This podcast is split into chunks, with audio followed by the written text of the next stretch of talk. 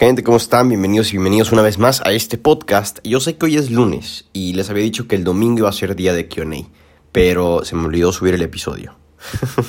Un pequeño error técnico por ahí, pero bueno, aquí estamos. Les puse en Instagram una cajita de preguntas para que ustedes me pusieran, pues, no sé, algo de QA para, para este episodio específicamente. La verdad es que Instagram no ha tenido pues Instagram y yo ahorita hemos tenido una muy buena relación que digamos, me ha baneado muchísimo las historias, me ha baneado muchísimo la exposición de mi perfil y pues bueno, me he ido dando cuenta que pues tengo que hacer ciertas cosas en específicos días, a determinada hora y bueno, me cae gordo eso de las aplicaciones, pero finalmente son los medios que se utilizan para pues llegar a más gente. Entonces, bueno, no hubo muchas preguntas, les voy a ser honesto, no soy de los que les gusta alterar de, no, sí hubo muchas preguntas y pues seleccioné las que más me llamaron la atención. Pues no, realmente nada más hubo tres preguntas y, y, una decía de que qué me inspira o qué es lo que me inspira para seguir creando contenido, para seguir haciendo los episodios de podcast y cómo es que grabo un podcast. Es muy sencillo.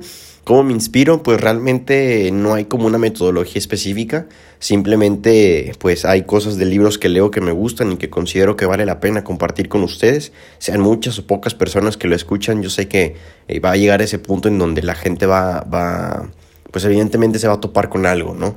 Eh, también de algunos videos que, he visto, de reflexiones que yo mismo me he hecho, pláticas con algunos amigos, conclusiones a las que hemos llegado, investigaciones que he hecho o simplemente pues ponerme a hablar, ¿no? Me gusta compartir de pronto lo que sé, lo que no sé, las preguntas que me hago, eh, la manera de, no sé, en que vivo, en que veo las cosas, eh, etcétera, ¿no?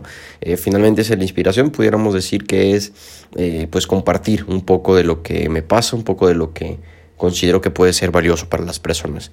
¿Cómo preparo los podcasts? Pues depende. Por decir, en esta ocasión, perdón, en este episodio o en esta ocasión, eh, el episodio no está planeado así como ah, voy a hacer un escrito. Eh, realmente nada más pues vi las preguntas y le piqué play aquí al teléfono.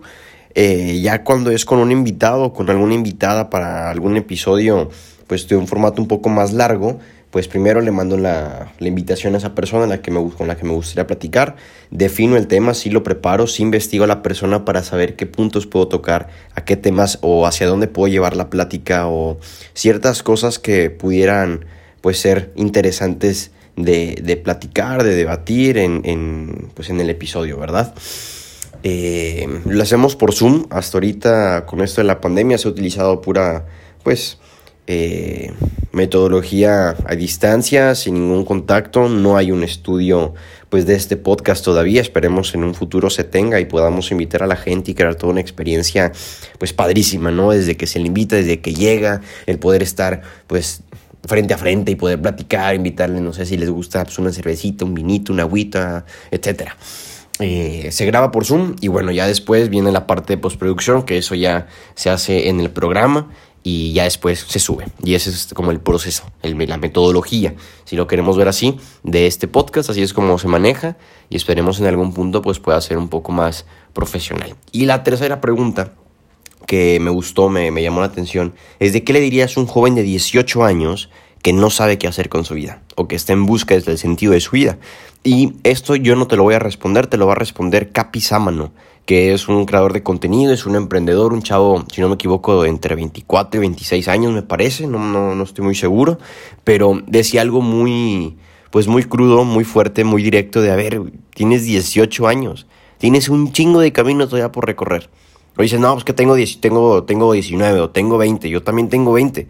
Y también lo he experimentado así como que, madres, no sé si realmente mi, mi, sentido de vida vaya por aquí, pero tienes un camino todavía larguísimo por recorrer, muchísimas experiencias por vivir, muchísimos errores que cometer y muchas cosas que aprender. Entonces deja de estar perdiendo el tiempo en de, no sé cuál es el sentido de mi vida y ponte a vivir. El propósito de vida no se encuentra, se construye. Y esa sería mi respuesta, así, directa y espero te sirva, lo puedas poner en práctica y si sientes esa ansiedad, esa desesperación o algo por el estilo que no te permite moverte, déjalo a un lado, vive con esa, no la aceptes, enfréntala y vive con eso. Y trata de encontrar y construir, más bien, trata de construir ese sentido de vida a partir de eso. Chao.